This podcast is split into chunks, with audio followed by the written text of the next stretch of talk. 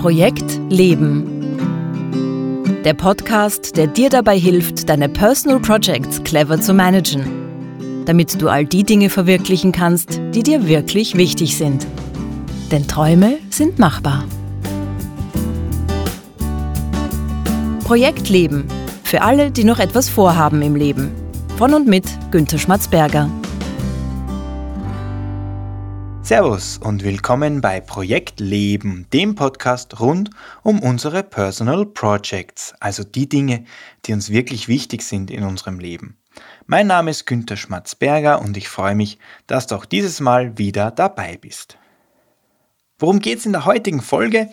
In der letzten Folge habe ich ja über die sogenannte natürliche Planung gesprochen. Also was man tun kann, wenn wir es mit aufwendigeren Personal Projects zu tun haben, wo es sich wirklich auch auszahlt, dass wir Zeit und Energie in die Projektplanung stecken und uns sowas wie einen Projektplan überlegen.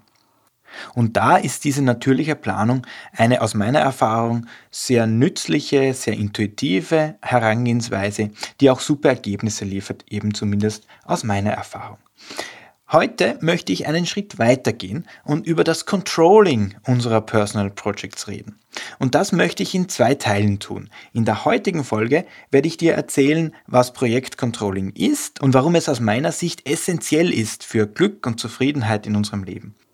Und in der nächsten Folge, nächste Woche dann, werde ich dir dann einen Blick hinter meine Kulissen geben und dir erzählen, wie ich persönlich ganz konkret Projektcontrolling in meinen eigenen Personal Projects umsetze.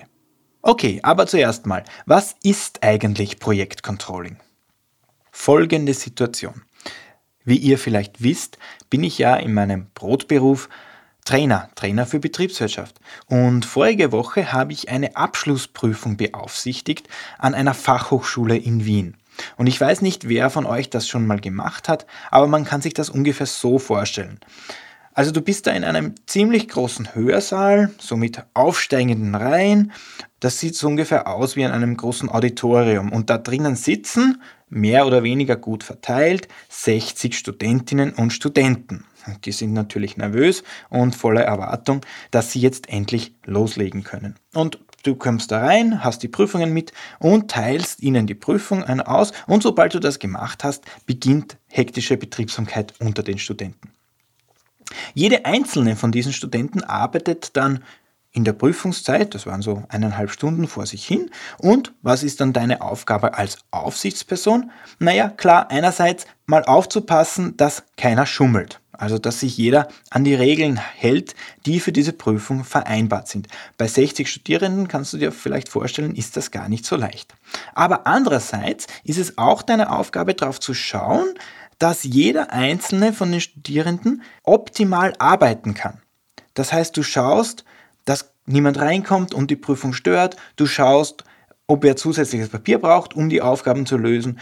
Und du gehst natürlich auch hin, wenn jemand aufzeigt und eine Frage an dich hat. Das heißt, du bist einerseits dafür zuständig, dass die Regeln der Prüfung eingehalten werden, aber auch dafür zu sorgen, dass jeder Einzelne und jede Einzelne in diesem Prüfungsraum seine oder ihre an diesem Tag optimale Leistung abrufen kann. Und wie macht man das als Aufsichtsperson ganz konkret? Naja, man stellt sich irgendwo im Raum hin und lässt so seinen Blick wandern über die ganze Gruppe.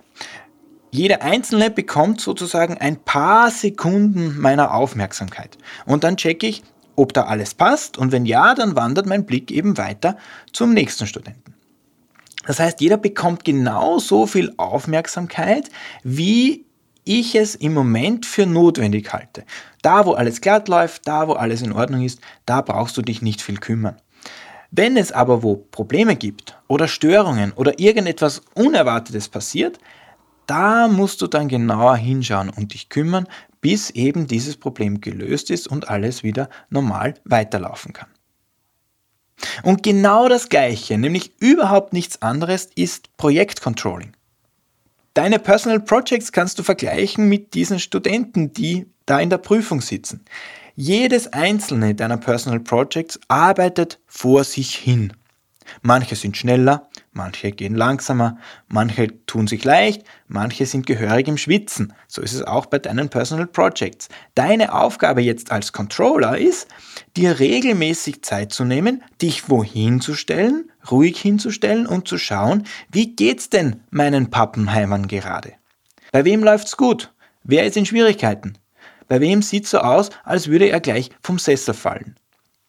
Und genau wie bei einer Prüfungsaufsicht ist es auch beim Projektcontrolling. Jedes deiner Personal Projects bekommt genauso viel Aufmerksamkeit von dir, wie im Moment notwendig ist. Wenn es läuft, dann läuft es einfach weiter, dann lass es weiterlaufen. Aber wenn es irgendwo Probleme gibt oder Störungen oder irgendetwas Unerwartetes passiert, da musst du dann genauer hinschauen und dich kümmern. Zwar so lange, bis das Problem gelöst ist damit eben dein Personal Project wieder gut vor sich hinarbeiten kann. Also beim Projektcontrolling geht es darum, dass du möglichst frühzeitig erkennst, wenn es bei einem Personal Project Probleme gibt, damit du rechtzeitig gegensteuern kannst und damit dein Leben insgesamt so entspannt wie möglich bleibt. Und dazu muss man sich eben Zeit nehmen und sich von Zeit zu Zeit wohin stellen und sich jedes Projekt, jedes einzelne Projekt ansehen und sich fragen, was, liebes Projekt, brauchst du jetzt gerade von mir? Jetzt aber stellt sich natürlich die Frage, das ist ja alles schön und gut, was du da sagst, Günther, aber was bringt mir eigentlich Projektcontrolling für meine Personal Projects? Und bevor ich dir das jetzt verrate, also was du persönlich von Projektcontrolling hast, wie immer mein Hinweis für dich. Wenn du eine Frage zu diesem Thema hast oder überhaupt zu Personal Projects, wenn du Ideen oder Anregungen zu meinem Podcast hast, dann schreib mir bitte. Schreib mir bitte an post.projekt-leben.jetzt. Ich freue mich auf deine Nachricht. Okay, jetzt zur Frage, wozu ist Projektcontrolling eigentlich gut? Das heißt, was bringt dir das eigentlich für deine Personal Projects? Bleiben wir für einen Moment beim Beispiel mit der Prüfungsaufsicht. Was glaubst du, das passiert, wenn du als Aufsichtsperson eine Zeit lang nicht hinschaust?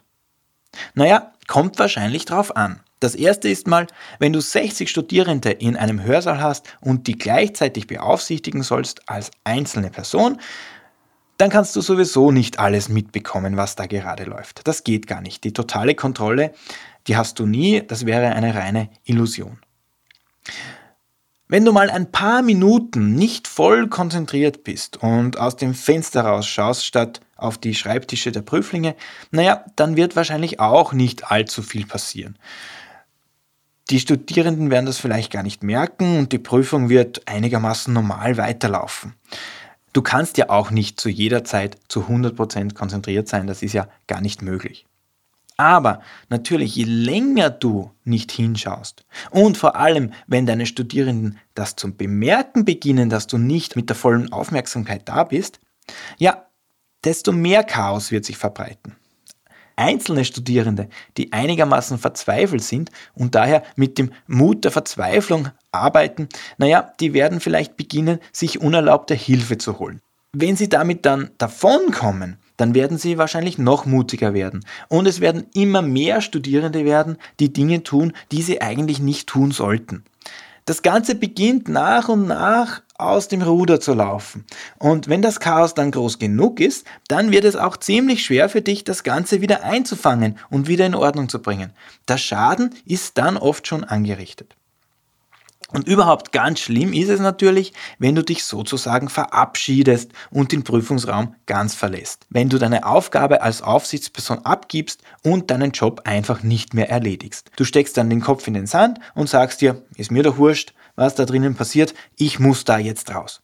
Und dann darfst du dich natürlich nicht wundern, wenn innerhalb kürzester Zeit im Hörsaal das reinste Chaos ausbricht. Und das, was passiert ist, während du nicht im Raum warst, während du deine Aufgabe nicht erledigt hast, weil du eben nicht hinschauen wolltest, das kannst du nie wieder korrigieren.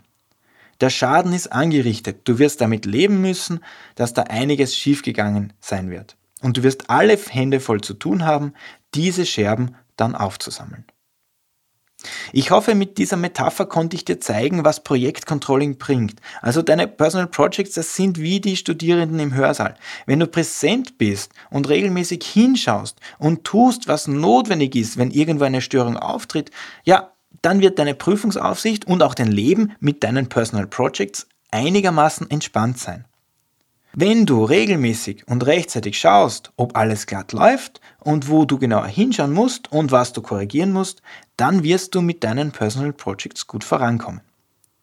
Wenn du aber keine Lust hast hinzuschauen oder dich für längere Zeit sozusagen ausklingst, wenn du aus dem Raum gehst, dann wird das Ganze aus dem Ruder laufen. Zwangsweise. Es geht gar nicht anders. Bei der Prüfung genauso wie bei deinen Personal Projects. Und je länger du den Kopf in den Sand steckst, desto schwieriger wird es, im Nachhinein irgendwas wieder gerade zu biegen, sofern es überhaupt möglich ist. Anders formuliert lässt sich das Ganze so auf den Punkt bringen.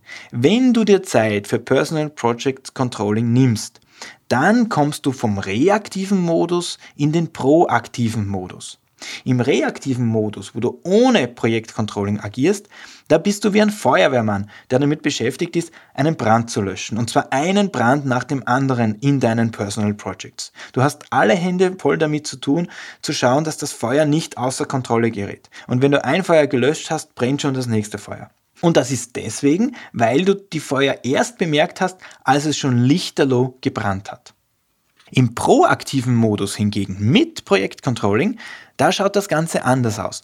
Da erkennst du das Feuer schon, bevor es richtig ausbricht. Eben weil du schon frühzeitig hinschaust und merkst, wo ein Projekt sozusagen überhitzt. Du erkennst also schon, wenn es irgendwo glüht und du kannst diese Glut dann mit relativ wenig Aufwand löschen. Das geht schnell und du musst nicht von Brand zu Brand eilen, sondern kannst deine Personal Projects proaktiv gestalten. Das heißt, du kannst handeln und musst nicht nur reagieren. Und dieses Handeln können und nicht nur getrieben sein, das ist für mich ein riesiges Stück Lebensqualität. Das macht ein für mich glückliches Leben aus, zu wissen, dass ich das tun kann, was ich will, was ich erreichen möchte und nicht nur auf das reagieren zu müssen, wo ich ein Feuer wahrnehme. Deswegen bin ich ein großer Fan von Projektcontrolling und habe mir über viele Jahre ein recht ausgeklügeltes System für das Controlling meiner Personal Projects entwickelt. Dieses System erfüllt einerseits alle Anforderungen, die ich an mein persönliches Projektcontrolling habe und andererseits ist es auch mit relativ wenig Zeitaufwand machbar.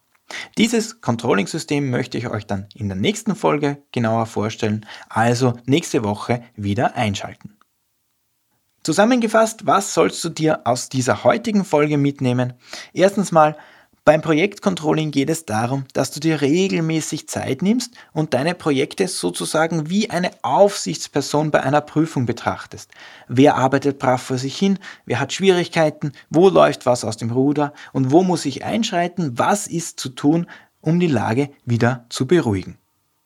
Zweitens, das Besondere dabei ist, dass jedes einzelne deiner Personal Projects genau so viel Aufmerksamkeit von dir bekommt, wie es im Moment eben gerade braucht.